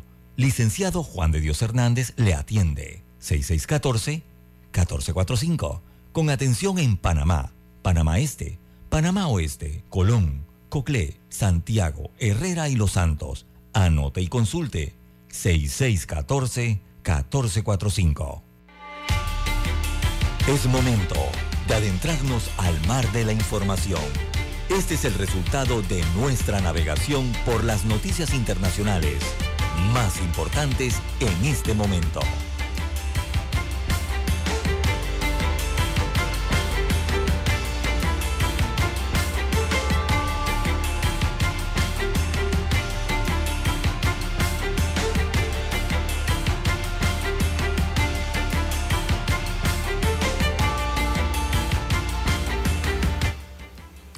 Bien, amigos oyentes, eh, tenemos, a nivel internacional, veamos de relieve qué ocurre rápidamente, cinco continentes, nos vamos en América. Eh, en América, en el cono norte, en los Estados Unidos específicamente, el Pentágono detecta un globo espía chino sobre territorio estadounidense. Esto se ha detectado, eh, lo ha informado el Pentágono, que vigila entonces un globo espía chino que sobrevuela el territorio de los Estados Unidos de América, según informó un responsable de defensa estadounidense en las últimas horas. Así que a pedido del presidente Joe Biden, el Departamento de Defensa examinó la posibilidad de derribar el aparato, pero tomó la decisión de no hacerlo debido a los riesgos potenciales para las personas en tierra, precisó la fuente que pidió anonimato. Claramente la intención de este globo es la vigilancia y la ruta de vuelo actual lo lleva a una serie de sitios sensibles, según dijo el funcionario. El globo sobrevoló el noroeste de los Estados Unidos de América, donde hay bases aéreas sensibles y misiles nucleares estratégicos en sitios subterráneos. De todas formas, el Pentágono no cree que este tipo de dispositivo constituya una gran amenaza, ya que tiene un valor eh, aditivo limitado desde la perspectiva perspectiva perdón, de la recopilación de datos de inteligencia. Pese a ello, el funcionario norteamericano indicó que estamos tomando medidas para protegernos de la recopilación de información confidencial por parte de inteligencia extranjera. Así que el globo eh, que destaca el gobierno de los Estados Unidos es chino, eh, entró en espacio aéreo estadounidense hace varios días, dijo el funcionario, pero los servicios de inteligencia estadounidense eh, lo eh, rastreaban desde antes. Así que varios aviones de combate norteamericanos examinaron el globo cuando sobrevolaba Montana, esto en el norte de los Estados Unidos de América. Eh, actualmente dice que vuela a una altitud muy por encima del tráfico aéreo comercial y no representa una amenaza militar o física para las personas en tierra, según afirmó el portavoz del Pentágono, Pat Ryder, en un comunicado. Así que esto llamó la atención durante las últimas horas eh, en los Estados Unidos eh, de América. Recordemos, amigos oyentes, que la relación entre estas dos potencias eh, está bastante tensa y siempre ha sido tensa, ¿no? En particular en cuanto al tema de Taiwán también, ¿no? Que el gobierno chino considera parte de su territorio y cuyo control se propone recuperar algún día si fuera necesario mediante la fuerza, según la historia que llevan estas relaciones entre Estados Unidos y China y que, y que involucran definitivamente también a Taiwán. Bien, eh, las, las 6.57, 6.57 minutos de la mañana en todo el territorio nacional. También tenemos para hoy, amigos oyentes, eh, en más informaciones, Congreso de Perú eh, debate nuevo proyecto de ley para el adelanto de las elecciones. Eh, la sesión ha sido reprogramada. Recordemos que se han registrado tres sesiones y las tres eh, no se ha logrado concluir en nada respecto a estas propuestas en el Congreso peruano, que ahora atrasó, el día de ayer atrasó durante unas horas también la sesión del Pleno en la que se iba a debatir este nuevo proyecto eh, de ley para adelantar las elecciones generales en ese país sudamericano, que implica organizar comicios presidenciales y también comicios parlamentarios, y que incluye también una consulta sobre una asamblea constituyente. Así que la sesión de ayer fue reprogramada para las tres horas eh, locales allá en eh, Perú, según una orden leída por el funcionario del Parlamento a petición del diputado Jaime Quito eh, del Partido Perú Libre, autodenominado marxista y que llevó a Pedro Castillo a la presidencia. Así que el Parlamento aceptó debatir este nuevo proyecto de ley para adelantar las elecciones generales a octubre del año 2023 una tercera iniciativa que fue presentada minutos después del rechazo a otro proyecto legislativo. Bueno, todavía no se ha llegado a una decisión final en este tema en el territorio allá en, en Perú específicamente. Bien, en otras informaciones a nivel internacional, a las 6.59 minutos de la mañana, eh, concejal, o más bien allá las llaman concejala, eh, fue asesinada a balazos en Nueva Jersey o en New Jersey. Eh, su cuerpo fue encontrado en su automóvil. Ella era de nombre Eunice eh, Dunford, republicana de origen africano. Fue encontrada entonces con múltiples heridas de bala luego de que vecinos alertaran a la policía de un tiroteo. Esto ocurrió en el estado de Nueva Jersey, en Estados Unidos de América. Se investiga este asesinato a tiros de esta concejal de origen ganés, eh, ocurrida la noche de este miércoles mientras estaba dentro de su automóvil frente a su hogar. Bien, ya tenemos la conexión satélite desde Washington, Estados Unidos de América. Adelante, don Daniel.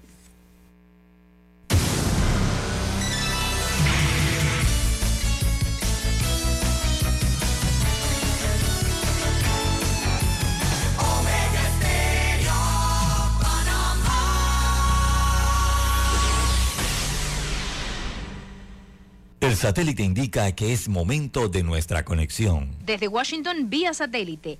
Y para Omega Estéreo de Panamá, buenos días, América. Buenos días, América. Vía satélite. Desde Washington. Les informa Henry Llanos.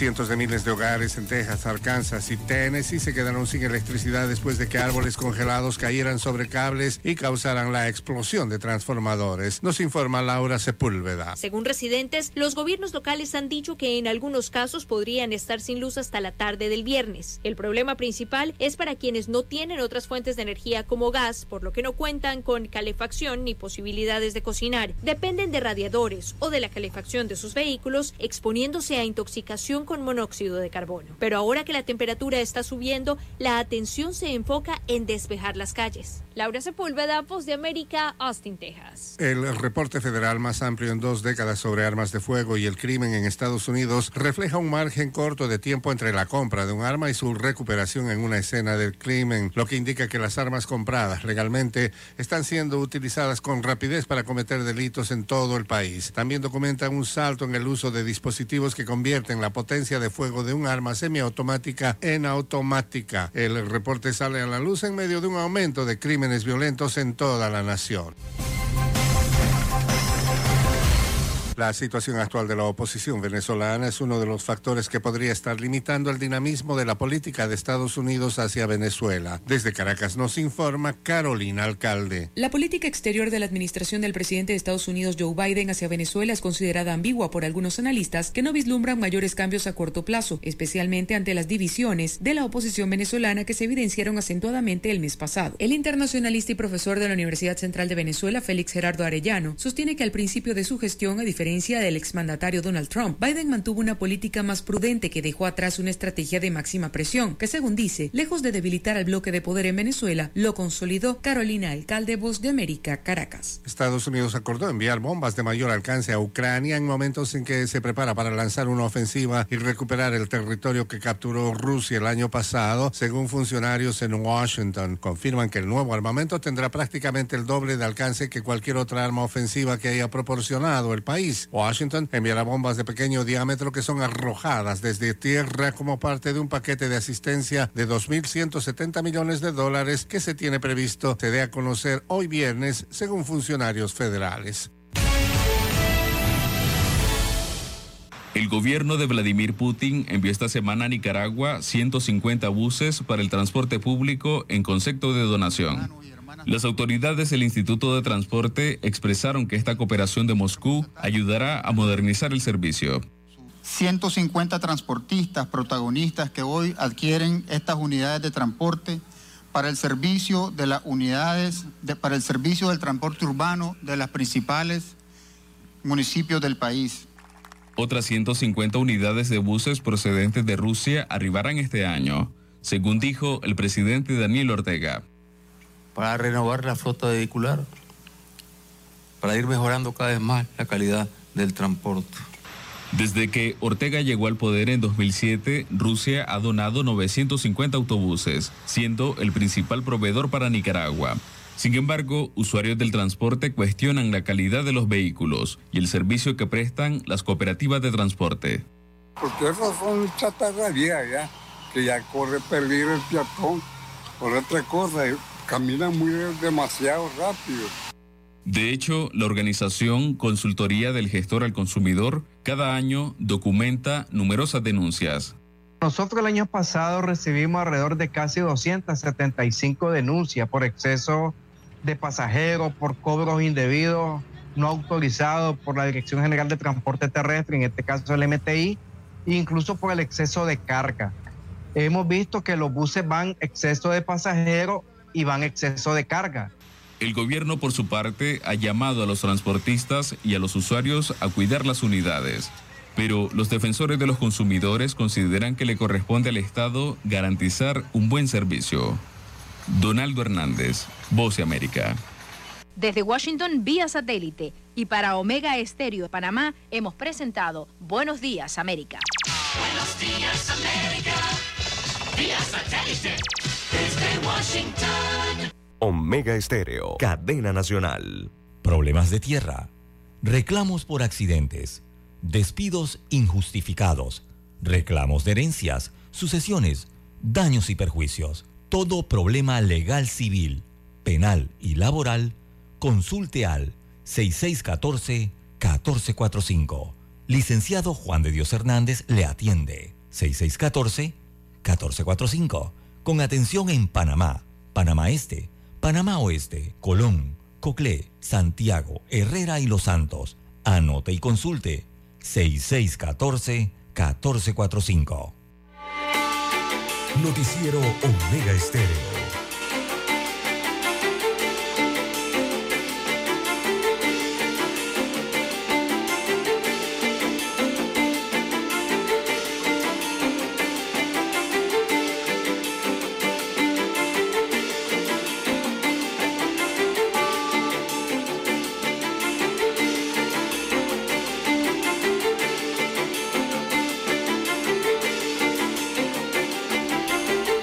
Bien, amigos oyentes, las 7.6, 7.6 minutos de la mañana en todo el territorio nacional.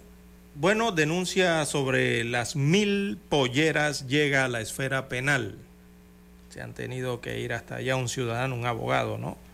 A llevar esto eh, ante la inacción de la primera denuncia presentada en una institución gubernamental. Así que una denuncia penal para que el Ministerio Público investigue el supuesto uso de recursos públicos por parte de las entidades oficiales que participaron en el desfile de las mil polleras celebrado el pasado 14 de enero en la ciudad de Las Tablas, en la provincia de Los Santos, fue presentada este jueves 2 de febrero. ¿Quién la presentó? Bueno, la presentó el abogado Ernesto Cedeño. Explicó que presentó el recurso en esta instancia tras la negativa de la Autoridad de Transparencia y Acceso a la Información ANTAI de investigar la denuncia. Así que Cedeño, el abogado Cedeño explicó que la ANTAI no admitió su solicitud tras alegar que no era competente para investigar lo denunciado. Eh, bueno, veamos el título de la ANTAI. ANTAI es la Autoridad de Transparencia y Acceso a la Información. Bien, eh, el abogado había acudido, eh, recordemos, a la ANTAI el 17 de enero para presentar una denuncia administrativa con el propósito de que se investigara la procedencia de los fondos que usaron las instituciones gubernamentales que participaron en el evento. Así que en el, recurso el abogado consignó un ejemplo. En el portal de contrataciones del Estado, se está refiriendo al Panamá Compra, eh, la Superintendencia de Seguros y Reaseguros reportó haber gastado 21.500 dólares en el alquiler de polleras de lujo y camisillas para altos funcionarios de esta institución. Eh, manifestó que si ello se multiplica por la cifra que gastaron las demás delegaciones, daría una suma considerable de dinero. Según la autoridad de transparencia, eh, perdón, según la autoridad de turismo de Panamá, esta viene siendo la ATP por sus siglas, eh, la entidad que organizó el evento, fue la ATP, en esta undécima versión del desfile de las mil polleras, eh, participaron unas 200 mil personas. Esto es el cálculo que tiene turismo, ¿no? De el desfile en sí. Pero la denuncia entonces ha sido interpuesta ahora a nivel del Ministerio Público, a nivel ya acá sería no administrativa, sino sería penal, la denuncia eh, para que se investigue sobre el uso de los fondos eh, públicos en el desfile de las mil polleras por parte de instituciones. Y es que al final eh, siempre va a existir la misma problemática con este tipo de desfiles que son creados por ley. Esto mismo ocurre para los patronatos. ¿ah? Usted ve que hay un sinnúmero de patronatos eh, que cuando va se les, se, les, aprueban leyes de la República para poder hacer ferias, eh, nacionales o internacionales, o celebrar un X día de, de cualquier situación, ¿verdad? no sé, del día del mango, de la naranja, del almohábano con queso o, de lo que sea.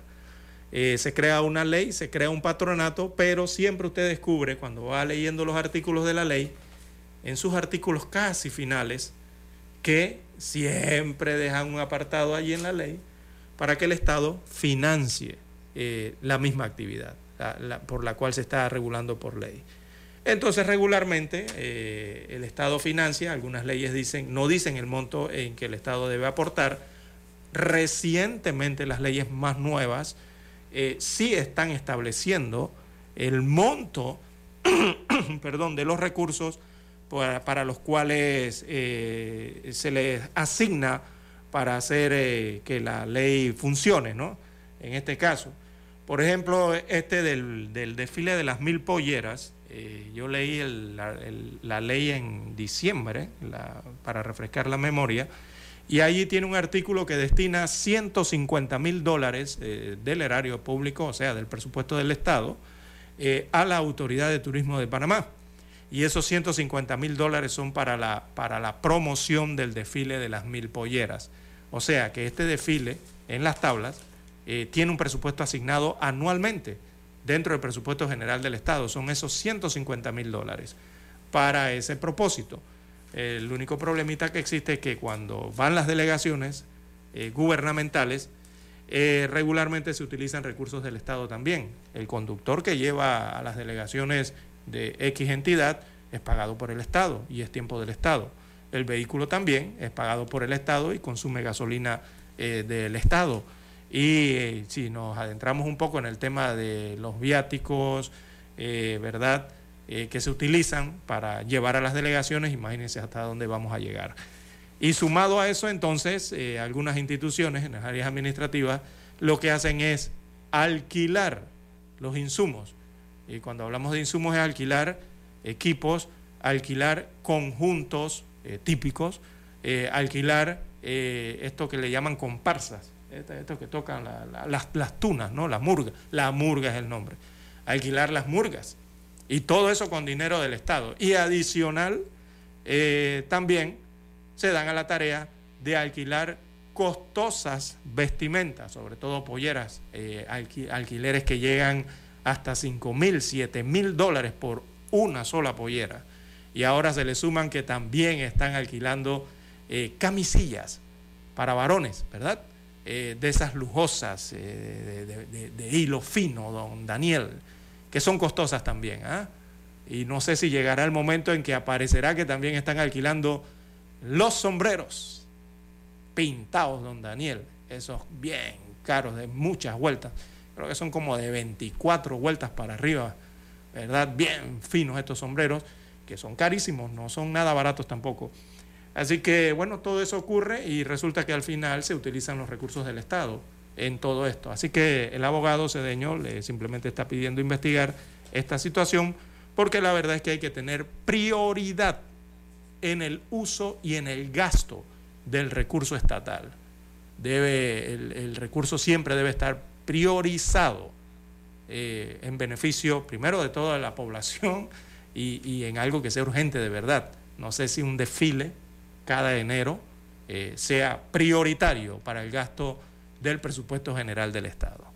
Bien, las 7:14 minutos de la mañana, eh, vamos a la pausa y retornamos. Noticiero Omega Estéreo. A esta hora establecemos contacto vía satélite desde Washington. Gracias a Banco Aliado. 30 años. ¿Qué quieres crear? El gremio de periodistas de Venezuela rechaza que un organismo público dedicado a la capacitación de personal calificado para la industria haya ofrecido un curso de formación de reporteros y denuncian que vulnera el ejercicio de la profesión, los estudios universitarios y la ley del ejercicio del periodismo. Y como consecuencia de esta protesta, el curso fue suspendido. Anuncio que fue realizado por el periodista ministro de Cultura Ernesto Villegas, al admitir que anunciar el curso fue un error y que este fue subsanado. Al respecto, Néstor Garrido, secretario de Mejoramiento Profesional del Colegio Nacional de Periodistas, exhortó al gobierno a respetar la ley y recordó que en el texto legal está establecido que para ejercer la profesión se requiere un título de licenciado en periodismo, comunicación social o equivalente expedido por una universidad y estar inscrito en el Colegio Nacional de Periodistas. No conduce al ejercicio legal del periodismo en el país. Nosotros rechazamos ese tipo de cosas porque confunden a la gente y porque es publicidad engañosa. A juicio de Leonardo Morales, profesor de la Escuela de Comunicación Social de la Universidad Central de Venezuela, una de las más importantes del país, se trata de una agresión a la educación y a la formación de profesionales de calidad. Que no se puede seguir pirateando en la vida. ¿sí? El gobierno tiene demasiados problemas económicos, sociales, para también meterse en un tema donde sin duda alguna ha sido también muy errático. ¿sí? Dejen a las universidades hacer lo que están haciendo, que lo hacen muy bien por demás. Entonces, por favor, dedíquese a resolver los grandes problemas del país. Desde que el expresidente Hugo Chávez llegó al poder, dio impulso a reporteros alternativos y medios comunitarios que para distintos sectores son promotores de la propaganda gubernamental. Carolina Alcalde, Voz de América, Caracas. Banco Aliado, cumpliendo 30 años en el mercado, te invita a generar hasta el 3% con su cuenta Más Plus. Banco Aliado, 30 años. ¿Qué quieres crear? El reportaje internacional llegó a ustedes gracias a Banco Aliado. 30 años. ¿Qué quieres crear? Noticiero Omega Estéreo.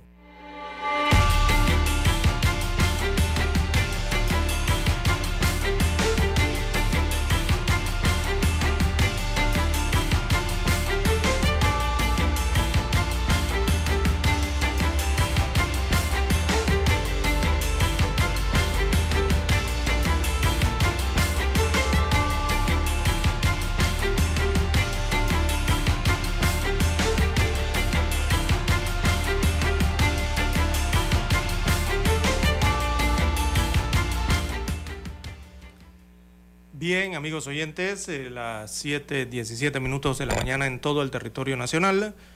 También en las últimas horas eh, se conoció finalmente del acuerdo que hubo entre la compañía Copa Airlines y los trabajadores, eh, los pilotos, los sobrecargos, ¿no? Eh, y con esto entonces frenan el aviso de huelga que estaba, habían amenazado los trabajadores de esta compañía aérea. Recordemos que ellos estaban, estaban negociando, todavía, ¿no? Eh, una convención colectiva. Así que detallan las informaciones entonces que Copa Airlines y trabajadores lograron finalmente firmar un acuerdo y frenan esa huelga. Eh, dice Luis Alcalá, Luis Alcalá es uno de los capitanes, eh, él es el secretario general de la Unión Panameña de Aviadores Comerciales, las siglas me parece que son un PAC, dijo, abro comillas, le cito, quedamos bien posicionados en la región con la firma del nuevo acuerdo. Así respondió entonces eh, la UNPAC eh, a la decisión final que se ha tomado sobre la nueva convención colectiva acordada con la empresa Copa Airlines. Eh, como está en desarrollo la noticia, entonces habrá que esperar mayores detalles a lo largo del día de lo que representa y los puntos de la convención colectiva, específicamente que finalmente fueron acordados entre las partes, ¿no? 7.19, 7.19 minutos eh, de la mañana en todo el territorio nacional. También tenemos que la Junta Directiva de First Quantum eh, recorre la mina de cobre en Donoso. Bueno, bien, la mina de cobre queda en un distrito especial que no es el de Donoso. Ese distrito especial se llama Omar Torrijos Herrera. Queda en la costa abajo de la provincia de Colón, allá en el área caribeña. Eh, esto lo ha recorrido la Junta Directiva, los que integran entonces esta empresa internacional First Quantum, que se encuentran aquí en Panamá. Así que la, destaca el diario La Prensa en la mañana de hoy que las acciones de la minera canadiense eh, cayeron 6.6% en la Bolsa de Valores de Toronto en Canadá, luego de que la empresa eh, informó de un accidente en uno de los yacimientos del proyecto Trident en Zambia, esto en África, ¿no? Es otro de los proyectos que tienen y que provocó la muerte de uno de sus trabajadores. Recordemos que First Quantum tiene diversos proyectos a nivel mundial, muchos en África, otros en Canadá, eh, el que se encuentra aquí en Centroamérica, que es uno de los más importantes para ellos, genera mayores eh, recursos y eh, en, otros puntos, ¿no? Eh, hacia el área asiática también tienen eh, varios proyectos. bien, a esta información también hay que señalar respecto a, minera, a la mina de cobre en el Caribe, que la Autoridad Marítima de Panamá finalmente suspendió la operación del puerto con que cuenta Minera Panamá. Había cierta preocupación las últimas semanas que se observaban que llegaban barcos ¿verdad? Eh, se anclaban, eh, eran eh, provistos, o sea, los llenaban con material mineral y se iban los barcos y regresaban nuevamente otros barcos, ¿no? O sea, que seguían en la actividad. Así que la Autoridad Marítima de Panamá congeló los permisos de operación de un puerto que Minera Panamá usa para transportar el cobre al exterior. Eh, dos eh, resoluciones han sido firmadas, estas eh, que suspenden temporalmente el Código Internacional de Puertos otorgado a Punta Rincón International Terminal. Punta Rincón International Terminal, así se llama el puerto que utiliza o que es donde es embarcado ¿no? la molienda de, del cobre y los minerales allí en este proyecto minero. Así que a ellos les han suspendido, entonces los han sancionado realmente. Eh, y esta sanción ya vendría siendo por exportación ilegal, porque es lo que está ocurriendo actualmente. Minera Panamá no tiene contrato vigente y por lo tanto está realizando una actividad ilegal dentro de la República de Panamá. El detalle aquí es que nadie la para, ¿verdad? La Autoridad Marítima de Panamá suspendió ayer entonces de manera temporal el Código Internacional de Puertos otorgado a Punta Rincón International Terminal, utilizado por Minera Panamá para transportar cobre vía marítima. La decisión se adoptó una semana después eh, que se conociera por una denuncia de la arquitecta y ambientalista Raisa Banfield que la empresa minera estaba enviando cobre al exterior a pesar de una suspensión de las operaciones ordenada por el Ministerio de Comercio e Industrias eh, hace algunas semanas atrás. Pero es que no era Ray San Balfin la única. Eh, oiga, esto se viene denunciando por la comunidad eh, y los alrededores, en donde se encuentra el distrito Omar Torrijos Herrera y también el distrito de Donoso, que esto venía ocurriendo. Oiga, han filmado con celulares, han tomado fotografías desde, desde tierra en celulares, fotografías aéreas de lo que se estaba dando desde hace semanas con esto de este puerto y que seguían extrayendo el mineral y transportándolo a través de los barcos, pero no se veía eh, ninguna acción por parte de las autoridades eh, respectivas. Bueno, finalmente la Autoridad Marítima de Panamá ratificó su decisión en la resolución, el que la quiera buscar, 010-2023 y rechazó de plano por improcedente un incidente previo y especial presentado contra la firma Morgan y Morgan y la resolución inicial de enero pasado. Así que la minera puede apelar ante el administrador de la Autoridad Marítima de Panamá dentro de los cinco días hábiles siguientes a su notificación.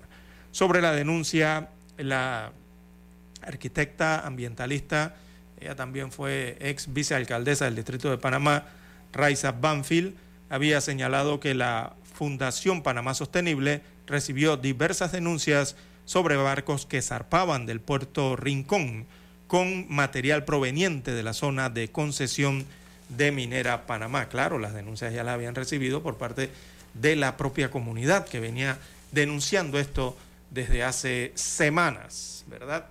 En el puerto. Y bueno, es parte de la situación entonces de lo que ocurre en Minera Panamá. Eh, recordemos que allí Minera Panamá tiene unos 5.279 trabajadores en la mina. Eh, ellos tienen entre contratos indefinidos, también contratos definidos y obras determinadas a esa cantidad de trabajadores en la mina. Eh, recientemente se han publicado varios estudios, sobre todo de em, empresas eh, privadas dedicadas a estudios, en los que hablan de la situación en que se encuentra el proyecto minero en Panamá, tratando de dar allí algún tipo de estadísticas aunque la verdad yo no utilizo mucho estas estadísticas porque el problema es que estos estudios eh, no tienen la palabra clave, ¿no? ¿Usted sabe cuál es la palabra clave de don Daniel cuando se presenta un estudio? Es que diga cifras oficiales.